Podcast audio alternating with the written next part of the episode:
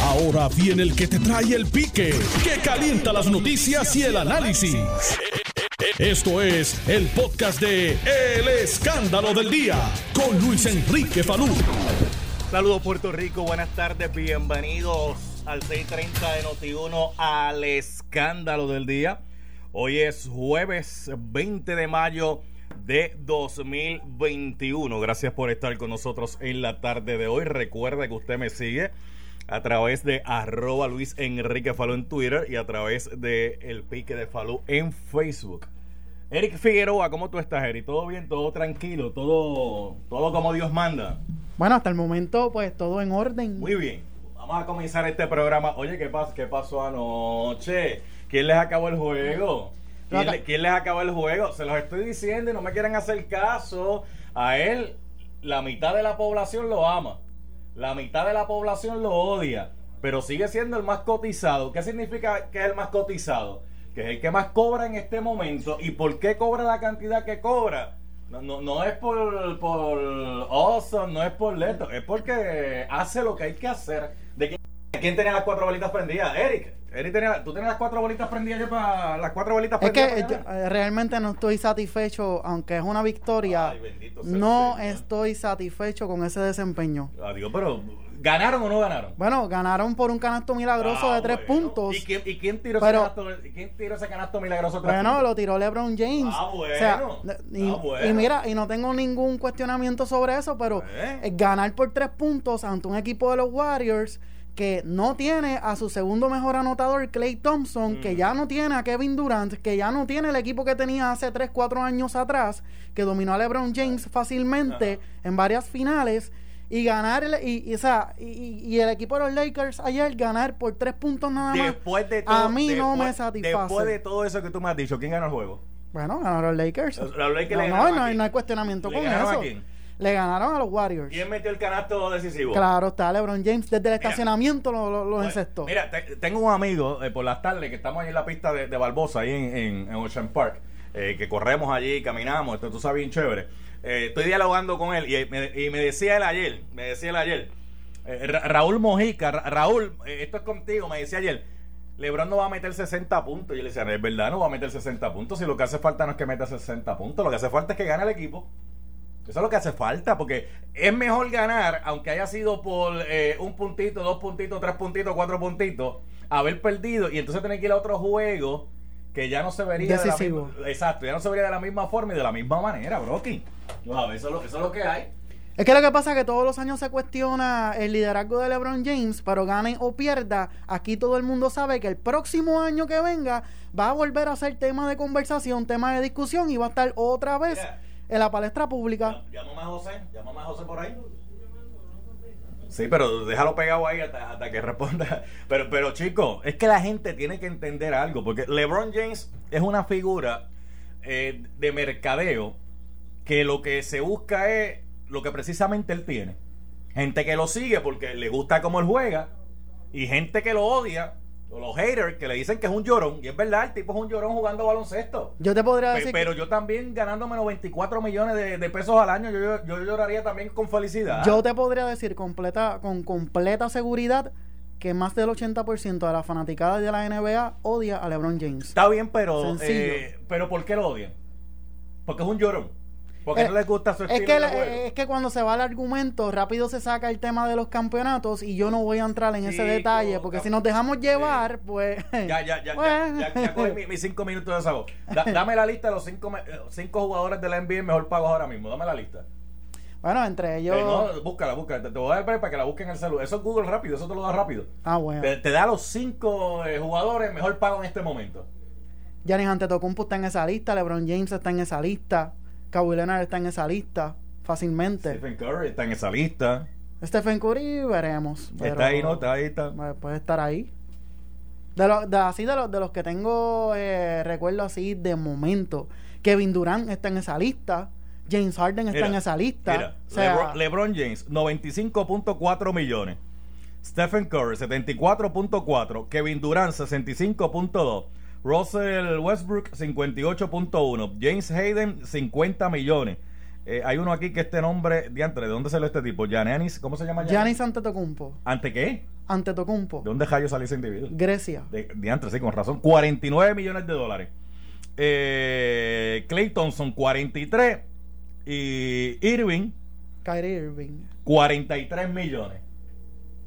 Papi, tú no le pagas 95.4 millones a un jugador porque no te produce.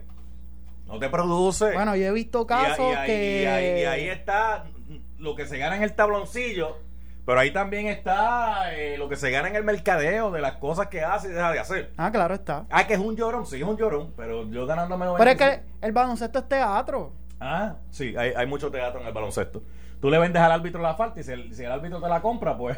Mira, yo, yo de más pequeño eh, estuve en unas clínicas de baloncesto con Mario Butler. Y, y una de las cosas que, que, yo recuerdo que Mario nos decía era, usted se tira en el piso y hace un show y le vende la falta al árbitro y después se levanta y sigue caminando aunque no le haya pasado nada. Claro, eso es así, eso, eso funciona así, mano. Mario Butler, te fuiste, brother, me recordaste los tiempos de Neftalí Rivera, el Galgo, este, los tiempos de... Eh, Angelo Cruz en los indios de Canóvana, Mario Quijote Morales, Fico López. Diantre, te, te fuiste ahí, este Raymond Dalmao, este, ¿quién más estaba por ahí? Este Car, ¿cómo era que es el apellido de Car? Se me escapa el nombre ahora. Eh, que era bien grande. Bueno, ya mismito me acordaré, este eh, te fuiste lejos. Lamentablemente esos tiempos ya, pues. Sí, eso los 70, los 80. Hay situaciones. De eso, de, de eso es que se trata, este, Diantre, Fantabusi, ¿te acuerdas? Yo no me puedo acordar de eso, pero... ¿para, qué existe, ¿Para qué existe YouTube? Y tú puedes buscar los juegos ahora y verlo, o, existe el punto... Yo soy, más, yo soy más de la época de, de, de Piculín Ortiz, los Arroyos, cuando estaba en Santurce, Rolando Rutiner, Edicaciano. Eh, Sosa, estaba Sosa, ¿te acuerdas de Sosa? No, tú no te puedes acordar de Sosa. No. Este, no te puedes acordar de Sosa. Estaba Cheotero de Carolina. Pero por lo menos viví lo que yo reconozco fueron los últimos tiempos de gloria del baloncesto superior nacional. Sí, porque ahora, ahora casi ya no se habla de eso. Ahora todo es la NBA, todo es la NBA. Entonces todo, es, LeBron James, todo es LeBron James. Que si quiero a LeBron o no quiero a LeBron. Yo recuerdo. el hombre, el hombre, pues tú lo podrás. Mira, esto es para Raúl Mojica. El que vea a Raúl Mojica, dígalo por ahí que lo estoy esperando en el programa por eso. Yo recuerdo que yo iba a Roberto Clemente a las finales de principios de los 2000 entre los cangrejeros y los leones de Ponce y en la puerta el ya nos decía leones o cangrejeros y tenían el Roberto Clemente dividido en dos lados para un equipo y dos lados para otro así era el apoyo que había ¿Dónde hay mejor precio ahora mismo? ¿Dónde hay mejor precio? ¿En cuestión de? Donde mejor precio hay ahora mismo es en la política puertorriqueña. Ah, pues eso, ese es el deporte nacional aquí. Luis está dribleando, eh, José Luis Dalmau eh, está este, tratando de hacer la defensiva, Tatito Hernández está debajo para que no se duerman en los tres segundos y ahora mismo lo que hay es un tranque en el juego ahora mismo hay un tranque porque hay cinco jugadores que estaban en el banco que parece que no van a salir. No, y tiene la legislatura de árbitros que no, ni para atrás ni para adelante. Por eso te estoy diciendo, hay, cinco jugadores en el banco que parece que no van a salir del banco porque no los van a confirmar. Entonces está el gobernador dribleando, está ahí, mira, en el dribble, en el dribble. Pero entonces está José Luis Dalmán en el preseo, está Tatito Hernández en el preseo. No, José Luis Dalmán no puede estar debajo del palo. Eh, porque para coger rebote hay que pasarle. Falú, pero, pero llevamos ya varios meses en esta situación. ¿Qué qué? Este, bueno, cinco meses. No hay secretarios en propiedad, o sea, esto es una cosa seria. Jerry, ¿dónde tú vienes ahora? No, ¿de, dónde tú vienes ahora?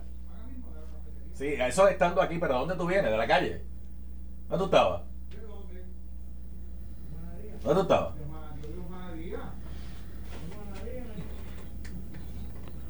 ¿Dónde tú estabas en la calle?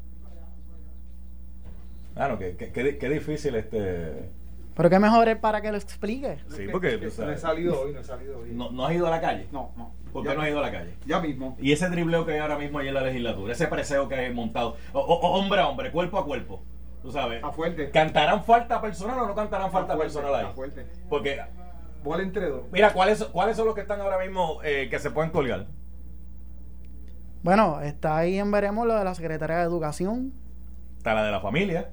Claro está. recreación y deporte. Recreación y deporte. Fíjate, me sorprendió la de corrección. Está, está machando, está la de eh, corrección. se, pero de, de, Ana Escobar se, se, pues, se han dicho cosas y pues muchas personas no han estado de acuerdo con eso. Pero no, no salió tan maltrecha como los demás eh, secretarios designados. Oye, pero informes negativos, que de hecho no los han colgado. No los han colgado porque estoy, estoy viendo por ahí que, que si colga, todavía no han colgado a nadie. Eh, lo que ha bajado es el informe de la comisión de nombramiento con informes negativos. Aunque tengan informes negativos, si quieren bajar los nombramientos al floor, los pueden bajar y los legisladores pueden votar tal como dice el informe o pueden votar distinto a lo que dice el informe. O sea, todavía el proceso, pero todavía el proceso está vivo. O sea, la bola todavía está en el proceso está viva.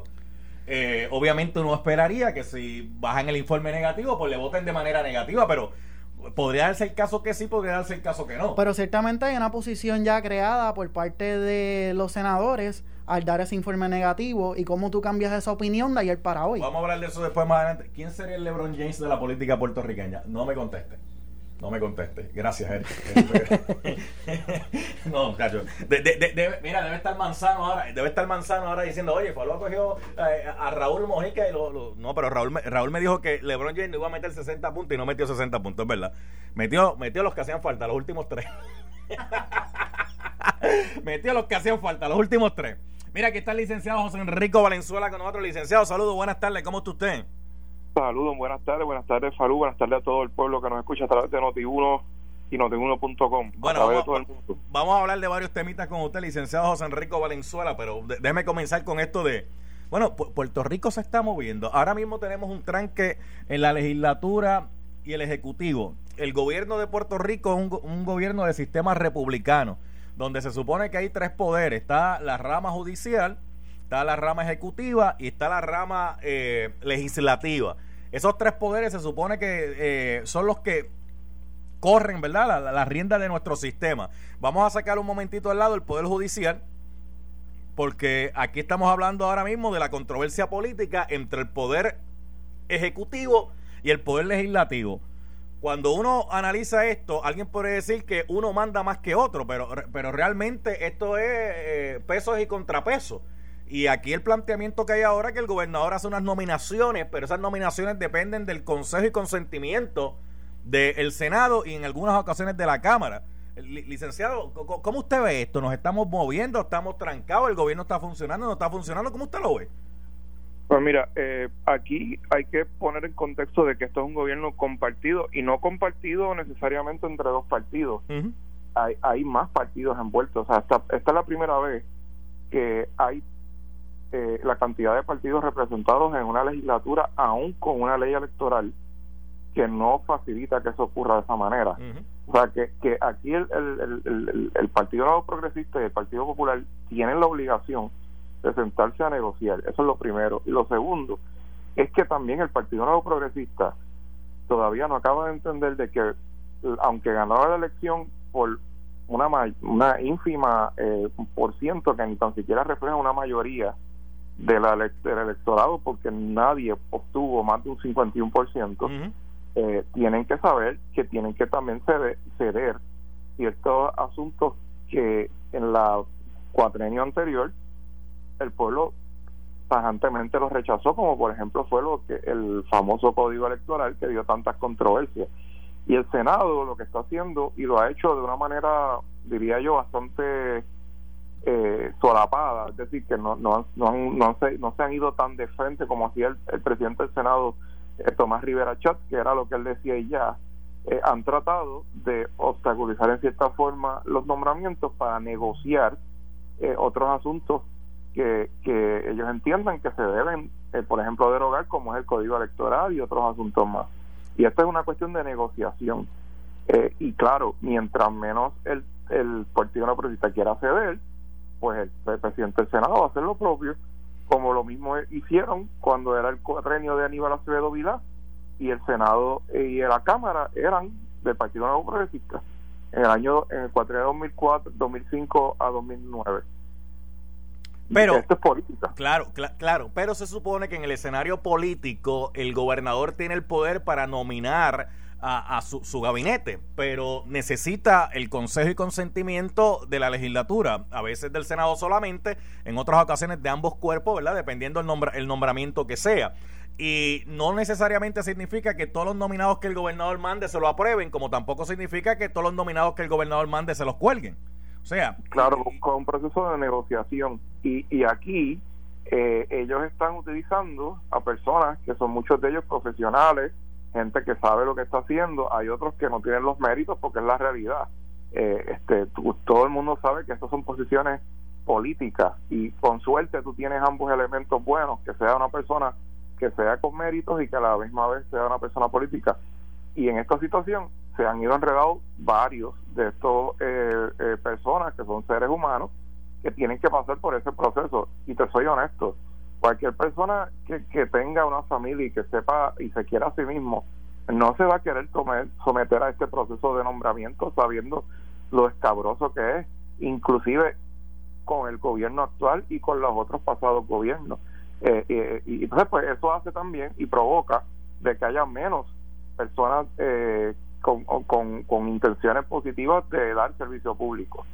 y cada vez son menos los candidatos y la, la calidad obviamente va a seguir bajando. ¿Cómo, cómo eso afecta el funcionamiento del gobierno? Porque mire, por ejemplo, hay unos nombramientos que se han hecho que el secretario, aunque no está nombrado en propiedad, tiene todos los poderes para como si fuera en propiedad. Esa, esa es la verdad y eso, y eso está en, en la teoría pero realmente la persona se va a cuidar mucho más. Es como si tuviese una, espada de Damocles en, la cabeza porque dice, espérate, yo todavía no he sido nombrado en propiedad, aunque tengo todos los poderes en propiedad, si de momento yo hago algo aquí que no le gusta, esa va a ser la justificación para fusilarme.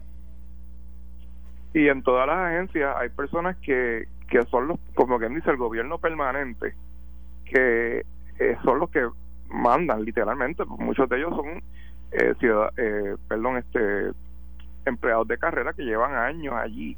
Eh, y si ven a una persona que llega y no tiene la autoridad legal completa, como tú mencionas, porque no es confirmado en propiedad, pues la realidad es que todos los movimientos que pueda hacer en la agencia de nombramientos de confianza o de adelantar cualquier tipo de política pública, pues no se lo van a adelantar porque no van a ver una permanencia en esa persona y esa básicamente es uno de los problemas principales que tienen todas las agencias de gobierno porque no hay continuidad de, de, trabajo eh, por el cambio y cambia que hay constante y porque no hay una cabeza institucional que sea responsable. Aparte de que eso afecta un montón también eh, todos estos procesos que hay eh, internos con la ley promesa y con la Junta de para la asignación de fondos y la distribución también en otras agencias neurálgicas como por ejemplo lo es carretera lo es este otras eh, agencias que dependen fundamentalmente de los fondos federales y de las asignaciones que se puedan hacer. Licenciado José Enrico Valenzuela usted habla de negociaciones y hay muchas negociaciones que se dan. De hecho hay un planteamiento que algunas de las negociaciones que se dan es buscar acomodar a gente en diversas posiciones. O sea, tú quieres mi voto, acomódame a fulano o a mengano en, en X o Y agencia. Ah, si tú no, si tú pues no puedes acomodar a fulano en X o Y agencia, pues no cuentes con mi voto. Y, y entonces eso se trabaja así por lo bajo, no se dice por lo alto, porque por lo alto la gente chillaría y se hace, se hace de manera, mira, por acá eh, eh, eh, solapadamente, escondidamente, por, por, lo bajito, que nadie se entere. Pero todo el mundo sabe cómo funciona el juego.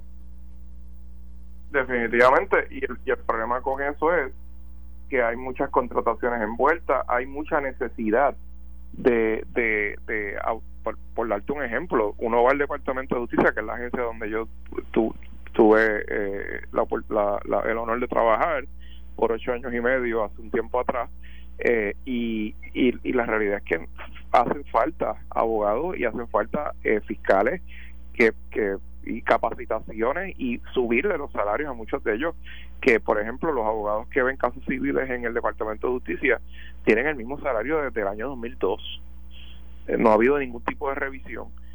Y estamos hablando de que muchos de los abogados que están allí llevan ganándose exactamente lo mismo y no han podido eh, sobrepasar ¿verdad? ciertas metas eh, y algunos inclusive no están haciendo mucho tampoco. O sea que, que, lo que quiero decir con esto es que la dirección del país se da a través de la política pública y la política pública se da a través de las agencias. Si las agencias están sin líderes eh, en ley para poder ejecutar esa política pública, pues la realidad es que vamos a seguir viendo eh, situaciones como los hoyos en la carretera, vamos a seguir viendo casos que se investigan y nunca se, que se esclarecen. Eh, y, pues al final del día el país se lo estamos entregando a eh, a gente que lo que lo maneje, que no somos no son los que los que fueron electos. Pero ahí tenemos entonces el problema que se ve reflejado en colocar a personas en posiciones para las que no tienen las competencias y las capacidades y con lo único que cuentan es con alguna pancarta que levantaron en algún momento determinado y eso no lo, y eso no necesariamente los hace capaz o competentes. Claro, entonces muchos de ellos a veces son políticos derrotados que los ponen en estas agencias eh, o, o personas que tienen ambiciones políticas para poder seguir hacia el frente eh, en el servicio eh, eh, políticamente hablando no en el servicio público como tal y pues obviamente uno sabe que las intenciones son otras. No hay un servicio público no hay una voluntad real de cambiar esto y seguimos en lo mismo. Qué triste ¿eh? lamentablemente.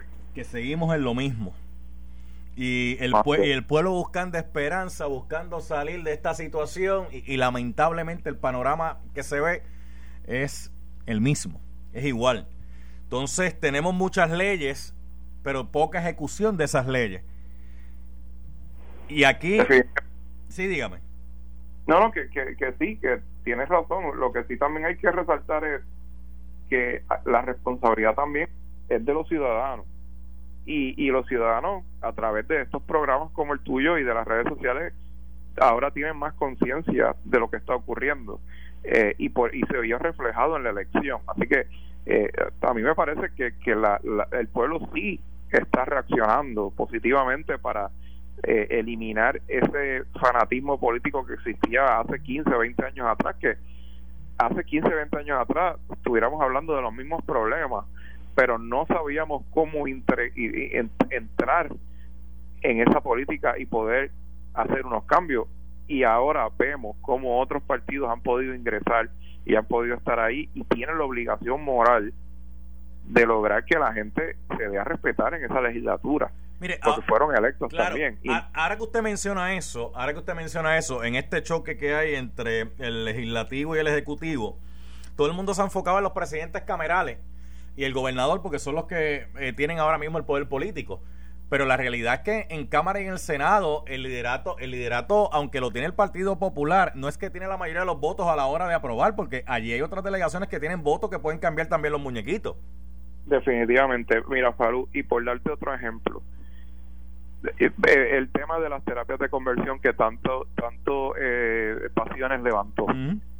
¿Cuánto tiempo estuvieron hablando de las dichosas terapias de conversión? Todavía, al día de hoy, estamos hablando de las terapias de conversión. Eso empezó en enero del 2021, cuando entró la nueva legislatura y el nuevo gobernador. O sea, eh, eh, eh, en serio, Puerto Rico necesita para desarrollarse económicamente que no hayan terapias de conversión o que sí las hayan. O sea, no hay lógica.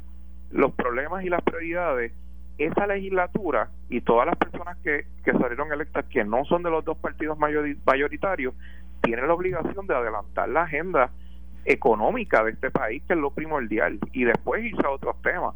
Pero lamentablemente, si tú ni tan siquiera tomas atención a unos problemas tan fundamentales como lo es, por ejemplo, cambiar el código electoral que, tanto problema trajo, como buscar la manera de, desarrollo económico en Puerto Rico a través de la legislatura que se puede hacer, eh, eh, a través de incentivos y todo lo demás.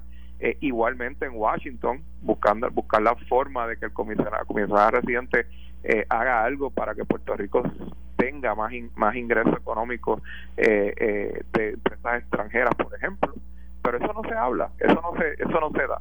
Y nos quedamos en la pelea pequeña de si se nombra fulano, si no se nombra, se confirma o no, terapia de conversión. Y pues los problemas siguen siguen siguen aflorando, la luz se sigue yendo, los poquetes siguen agrandando. Está sin luz. Y, y, nos, y, nos, siguen matando y siguen matando inocentes en la calle. Está sin luz, ¿ah? porque hay, hay como 100 mil mil abonados sin luz. Este, me imagino que usted es uno de ellos, porque cuando lo trajo ahí por algo es. Claro. ¿En qué, en, qué, en, qué área, ¿En qué área? ¿En qué área? Repórtelo. ¿En qué reporte? Cupe, en el área de Cupe y de, eh, cerca del señorial. Siempre esa área ahí, por lo menos se va la luz una vez al día. Mira para allá. Mira para allá.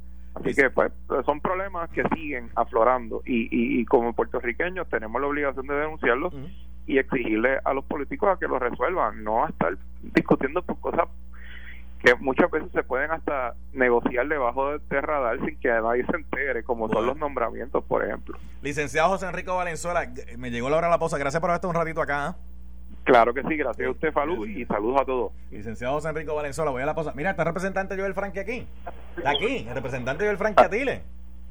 Saludos, saludos, muy buenos días, buenas tardes ya y buen provecho a todos. ¿Cómo está usted? ¿Todo bien? Muy bien, gracias a Dios. Aquí en Fortaleza una reunión. ¿Te en Fortaleza una reunión? Así, una reunión de trabajo. Eh, deme un segundito, parece. Deme un segundito. Eh, dale, Nelson, dale, dale. Estás escuchando el podcast de Noti1. El escándalo del día con Luis Enrique Falú. Tengo aquí representante Joel Frankie Atiles, que está en una reunión en Fortaleza, la que yo estoy interrumpiendo en este momento. representante, saludo nuevamente. Buenas tardes.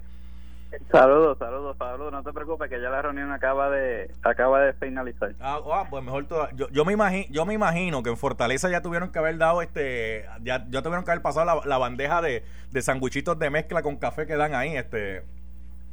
Eh, eh, eso es así, ya pasaron los sandwichitos y el café y el agua. Sí, pero de mezcla no eran, porque eh, yo nunca he visto un sandwichito de mezcla en Fortaleza. este, los sandwichitos allí son de, otro, nivel, de otro tipo. Ah, sencillo, bueno, este, de, pavo, yo creo que jamón de pavo. Mira para allá, mira para allá. Pero bueno, vamos, vamos a lo que venimos, vamos, a lo que venimos. Mire, antes de ir al tema que venimos con usted, representante, ¿cómo es eso? Que casi hay cien mil y pico de gente sin luz, una cosa increíble.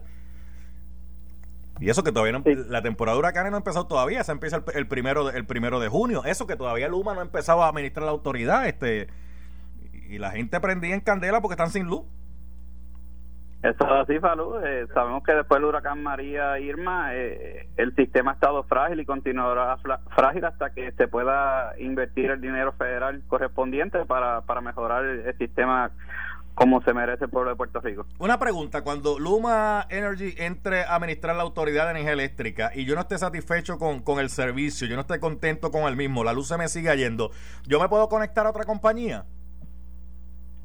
No te tendría esa contestación, ¿verdad? En estos momentos yo sé que, que se buscaría, eh, uno de los planes para el futuro es crear unas microgrids, ¿verdad? Alrededor de, de toda la isla, pero no sabría si, si fueran concesionarios independientes los que administrarían el mismo. La, la, la, realidad a la, a la pregunta que acabo de hacer, la respuesta en este momento es no.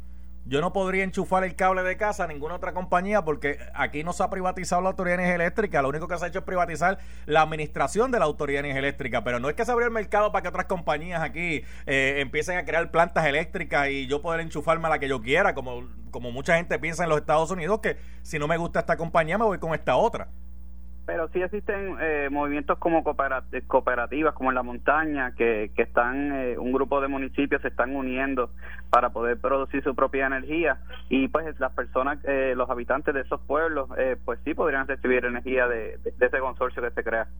Ah, pero eso era como cuando estaban las hidroeléctricas. Que, que, las dejaron las dejaron morir como quien dice y, y, las sacaron del sistema cuando las podrían haber utilizado también para dejar que varios municipios donde habían eh, facilidades hidroeléctricas pudieran producir su propia luz y eso no pasó. Lamentablemente. Pero bueno, pero bueno, vamos, vamos, vamos a lo que venimos, vamos a lo que venimos. Oiga, hay un tiritápate montado entre el gobernador, el José Luis Dalmau, Tatito Hernández, no le quieren aprobar los nombramientos y allá le dice, mire, no, usted tiene derecho a nominar el que usted quiera, pero nosotros tenemos también la prerrogativa de confirmarlo o no confirmarlo. Pues ese, ese es el doble mensaje. El pueblo de Puerto Rico eh, en las urnas el pasado 3 de noviembre envió varios mensajes y entre ellos es que no podemos seguir eh, solamente por, por el color, por el crisol de la política, eh, llevar diferencias y buscar dónde nos une. Si ningún jefe de agencia no tiene una razón más que válida, algún nominado, una razón más que válida, ¿verdad? Que se le haya encontrado que haya a lo mejor realizado algo ilegal ¿por qué no por qué no aprobar ese jefe de agencia? ¿Sabes? Tenemos que ver qué es lo que está detrás de eso. ¿Por qué razón ellos dan? ¿Por qué es que no quieren ese jefe de agencia? Porque si entregó todos los documentos, la persona tiene experiencia, eh, eh, tiene los papeles, eh, están al día, no, no ha cometido ningún delito, ¿por qué esperan cuatro o cinco meses para decir que, que no van a aprobar esos jefes de agencia? Para usted, ¿qué hay detrás de esto? Bueno, eh, sabemos que la prerrogativa de, de confirmarlo eh, eh, es del Senado y se les respeta, ¿verdad? esa prerrogativa. Pero tenemos que ver que no podemos seguir con el juego político de décadas de décadas, que es lo que ha llevado el, a, a, nuestra isla del encanto a, a donde estamos hoy día en, muchos casos. Yo creo que tenemos que buscar lo que nos une. Ese es el mensaje que dio el, gobernador en el de presupuesto, que vamos a buscar lo que nos une, no, no busquemos lo, lo que nos divide. Y yo creo que se vería bien ¿verdad?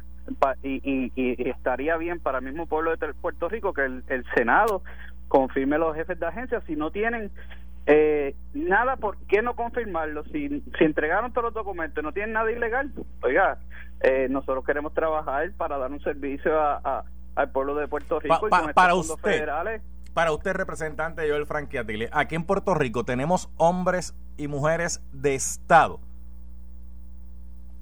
Sí, sí tenemos hombres y mujeres de Estado. ¿Y dónde están?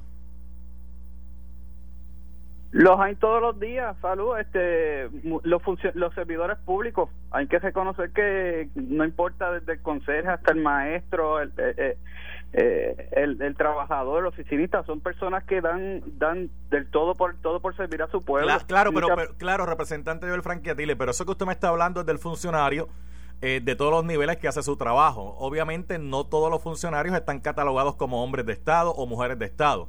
Usted, sabe lo que va la pregunta. Esos niveles que usted me está hablando de funcionarios siempre han estado ahí y siempre han estado al servicio del pueblo. Pero ese tipo de funcionario no es el que toma las decisiones, no es el que crea política pública, no es el que, no es el que eh, decide qué es lo que se va a hacer o se va a dejar de hacer en nuestra sociedad. Los funcionarios electos, Falú, pues mira, están en la legislatura, en las alcaldías, el gobernador, y yo creo que nos toca a nosotros tomar decisiones eh, a, beneficio de la mayoría del pueblo. defíname que es un hombre o mujer de Estado. E, en una palabra, si es posible. Dos, es más, dos palabras, es más, tres palabras. Es más, hágame un párrafo ahí para que después no diga que no le di espacio para contestar. Bueno, para mí una persona que tiene que ser honesta, justa y transparente ante el pueblo de Puerto Rico. Muy bien, muy, mira, muy bien, perfecto. Un hombre o mujer de Estado es aquella persona que antepone sus propios intereses personales, político-partidistas, en beneficio de la sociedad que le dio la oportunidad de representarlo en un momento determinado. ¿Coincide usted con esa definición que yo acabo de esbozar o usted difiere de la misma? 100% de acuerdo con usted. ¿Y entonces dónde están? Pues se supone que estén ahí en la, en la Casa de las Leyes y, y, los que fueron electos por el voto del pueblo. Eh, nosotros tenemos que, eh, como dijiste, Salud, el pueblo va primero, la ciudadanía, eh, antes de los intereses de cada uno de nosotros. El pueblo siempre debe ser primero. Por eso, y aquí lo que vemos es que hay un liderato que piensa más en su partido político, en su beneficio político, eh, piensa más en la ganancia política, piensa más en cuánto gana de poder, más que en cuánto fortalecer las estructuras del Estado en la sociedad en la que vivimos. Lamentablemente, Falu, lamentable. Me, me gustó mucho el, el, el, mensaje que envió eh, eh, José, el alcalde, el día de ayer a, esos amigos del Senado de que, oye, tenemos que dejar las diferencias a un lado, vamos a ponernos a trabajar por el pueblo de Puerto Rico, por el bien de todos. Nos quejamos de que no, no se hacen proyectos, que no salen los trabajos. Ahora llegaron los fondos federales, pero no tenemos un jefe de agencia establecido como manda la ley para que ejecute a favor del pueblo de Puerto Rico proyectos y obras y programas eh, en, tanta necesidad como la que tenemos con el COVID y, lo que viene, es temporada de huracanes, etcétera. Mire, por ejemplo, usted que es legislador, representante del Franquiatile, usted vio un problema en nuestra sociedad que estaba relacionado al salario que reciben los trabajadores y usted comenzó a hacer un estudio en análisis y radicó una medida para, para aumentar el salario mínimo, llevarlo a, a, 10 dólares era que usted lo quería llevar. 8.50. 8.50. Ese número de 8.50 no salió de la nada. Obviamente ese 8.50 es la hora que se paga después de eh, la hora neta. Porque la realidad es que el pago del salario mínimo eh, es un poquito más que 8.50 en el caso suyo y es mucho más que 7.25 porque hay unos beneficios alrededor de, de, esa hora que, que, no se contabiliza, ¿verdad? Eh, en el salario mínimo, pero hay unos pagos que se hacen adicionales que puede ser un poquito más. Pero en ese sentido, usted hizo esa análisis de 8.50, porque obviamente tenemos un problema. no encuentran mano de obra para trabajar. Pero hay una mano de obra que está disponible para trabajar, pero que tampoco quiere trabajar a 725 porque se preparó, se capacitó, eh, hizo lo que se le pidió por esta sociedad, que, que, que eh, adquiriera conocimientos, capacidades, para que de momento alguien le diga, mira, te vamos a pagar lo mismo que si tuviese un cuarto año, que no está mal, porque no está mal. El que tiene un cuarto año, ¿verdad? Y gana 7.25, pues enhorabuena. Y el que tiene cuarto año y gana mucho más, enhorabuena. Pero usted no le puede pedir a un profesional que tiene un bachillerato, una maestría, un doctorado, que trabaje por 7.25 la hora, porque sabe lo que le va a decir, ¿verdad? Gracias, pero no, nos vemos cogen un avión y esa persona preparada, capacitada, con conocimiento, es un vacío que se queda en la isla. Salud, eh, inclusive ahora mismo con, con las ayudas federales y todo estos movimientos, dinero, fondos, lo del PUA, desempleo, tenemos que reevaluar en estos momentos históricos si 850 es, es, suficiente para retener eh, y, y, y, que las personas se motiven a, a trabajar, así que eso es algo de, de que el gobernador se va a estar discutiendo en, el comité creado. Lo importante es que se dé ese primer aumento, pues yo lo planteo, mira, vamos a darle el 850, que se cree el comité que cada tres años se evalúe y se sigan dando aumentos cada tres años según eh, este comité eh, lo recomiende. Pero no podemos, aquí en Puerto Rico nadie le da para vivir ni a 7.25 ni a 8.50. A lo mejor con 8.50, pues le puede dar, eh, aún así esa persona puede cualificar para el plan médico del gobierno o algún otro tipo de ayuda social, pues que, que complementa, ¿verdad? Podría complementar pero a 7.25 nadie se motiva para salir de su casa y menos la juventud de ahora, ¿verdad? Que que, que, que, que ve la internet y rápido brinca charco, coge un pasaje de 80, 90 dólares y, y consigue trabajo 15, 20 dólares la hora. Vemos como hasta McDonald's en Estados Unidos ofrece 15, 17 dólares la hora. Cuando se aprobó la reforma laboral, ¿usted ya era legislador? Eso es correcto. ¿Cómo usted le votó a ese proyecto de reforma laboral? Le votamos a favor. Le votó a favor. Eh, dígame si es cierto o no es cierto, representante Joel Franquiatiles, que se supone que después que se aprobó esa legislación se iban a someter unos informes por parte del Departamento del Trabajo para saber si la reforma laboral estaba logrando los propósitos establecidos que se legislaron o, o si por el contrario había que enmendarla y hacerle unos cambios. ¿Usted llegó a ver alguno de esos informes? No me ha llegado todo informe. La, ¿verdad? En, los últimos años hemos planteado eso y por eso a veces eh, eh, eh, estamos abiertos al planteamiento de hacer enmiendas a la reforma laboral, pero eh, la, la, la, empresa privada nos pone que vino el huracán María, vino los terremotos, vimos el COVID, que eso no lo ha ayudado a ellos a establecerse y por eso no se, a lo mejor no se han creado los empleos proyectados, ¿verdad? Pero siempre eso debe estar sobre la mesa, evaluar y hacer enmiendas a, a la reforma laboral. Las políticas públicas tienen un ciclo y dentro de ese ciclo está la evaluación, que después que se legisla, ¿verdad? Se identifica un problema, pues se lleva la discusión pública, eh, se logra buscar la solución al problema, pero, pero hay una etapa que es la evaluación de esa política pública a ver si resolvió el problema o por el contrario, si creó mayores problemas, para entonces pues uno ajustar, ajustar la política pública. En, en Puerto Rico esa evaluación como que, como que no se hace, fíjese. ¿Qué usted cree? Es probable. Es probable, pero se debe hacer, Falú. Es probable, pero se debe hacer. Hay que ver. Los datos son los datos. Hay que buscar eh, eh, esa data, eh, recopilarla y, evaluarla. ahora mismo las, las, personas están también buscando los beneficios que le ofrecen los patronos, no solamente el salario. Así que hay que sopesar diferentes cosas. Por eso, por eso, porque mire, antes cuando alguien busca un trabajo eran tres meses para uno pasar el, periodo probatorio. Los tres meses te daban la plaza, pero la plaza no solamente venía con el salario mínimo, venía con unos, una cantidad de días por enfermedad, una cantidad de días por, por vacaciones. Eh, viene con unos pagos referentes a unos seguros que, que, se tienen que pagar, ¿verdad? Este de, de seguro social, del SINOT, este y desempleo, desempleo, etcétera, y otras cosas más. Pero empezaron a cambiar los muñequitos entonces, ah, mire, yo he visto solicitudes de trabajo muy buenas, pero cuando usted busca qué están buscando y qué están ofreciendo, usted dice, contra, vale la pena. Porque tiene que haber tiene que ser un balance, no, no puede ser que se incline la balanza solamente por un lado. Estoy totalmente de acuerdo contigo, Falu. Ese balance es, es, lo más importante. ¿Por qué? Porque tampoco podemos, ¿verdad? Eh, muchas veces las personas dicen, no, aumenten el salario 15 dólares la hora Oye, las grandes compañías te lo van a pagar, pero el pequeño y mediano comerciante, que son la columna vertebral de la, de la economía de Puerto Rico a nivel de Estados Unidos, a lo mejor no te lo puede pagar.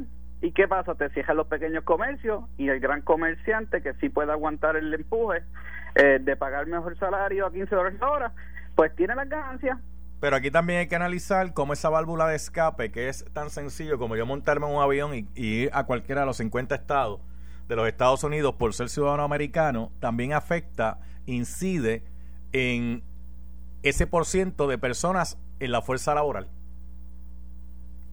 Porque, mire, usted me trajo un ejemplo de un fast food ahora, que no voy a repetir nuevamente el nombre porque este, no, no me está. Digo, si quieres me auspicia, yo digo el nombre con mucho gusto, ¿verdad? Pero usted sabe. Eh, ese restaurante, y existe en Puerto Rico. Pues usted sabe que en Puerto Rico le pagan una cantidad. Creo que, creo que ahora aquí lo van a aumentar a 10. Porque se dieron cuenta que no estaban consiguiendo emple empleados. Pues mire, cualquiera que quisiera ir a trabajar allá dice, pues mira, si aquí me pagan 7, pues yo me monto un avión y ya me pagan 15. Me pagan dos, do, do, dos veces lo que me pagarían aquí. No hay miedo ya, Faro, Por eso, y como, yo, y como yo no tengo problema, porque yo, yo, no tengo que presentar un visado especial, yo no tengo que... Eh, 99 pesos y, y, caigo allí.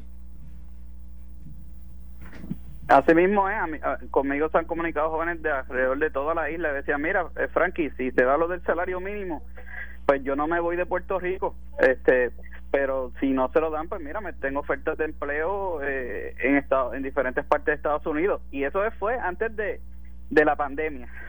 Bueno, Así que bueno. ahora la cosa está, eh, eh, las ofertas son hasta más grandes ahora mismo a nivel de Estados Unidos por, por el problema que se ha creado por, por los fondos de desempleo, que la gente no quiere ir a trabajar. Uh -huh. Sí, y aquí, y aquí pues se discutió el tema y se planteaba que era que aquí hay muchos puertorriqueños que no quieren trabajar.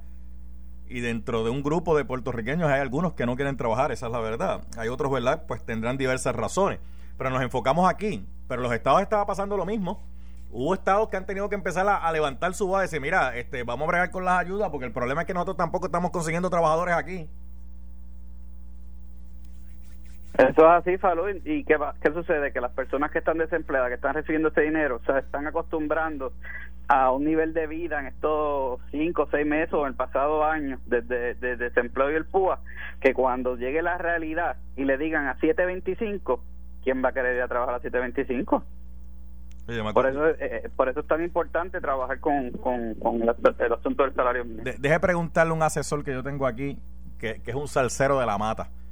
Sé lo, que, lo que no sabe se lo inventa. este Nelson, ¿quién era que cantaba aquella canción que decía ¿Quién trabajará?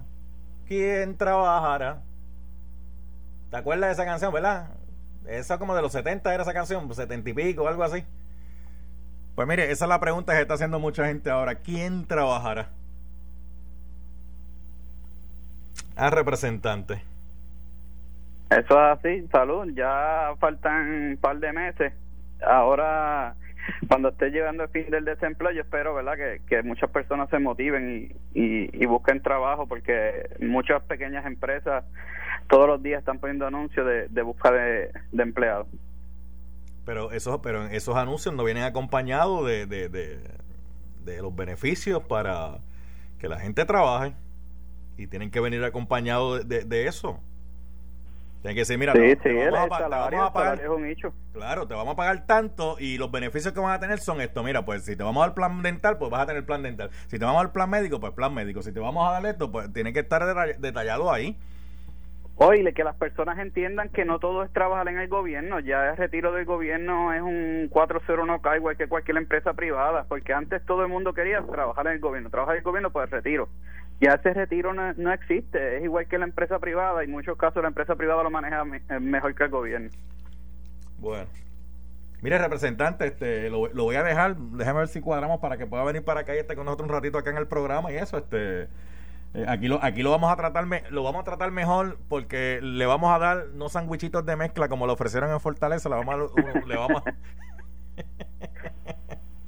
el gobernador cada que ve la huevo y me oye que yo digo que en Fortaleza dan sandwichitos de mezcla dice ¿dónde rayos Falú saca eso?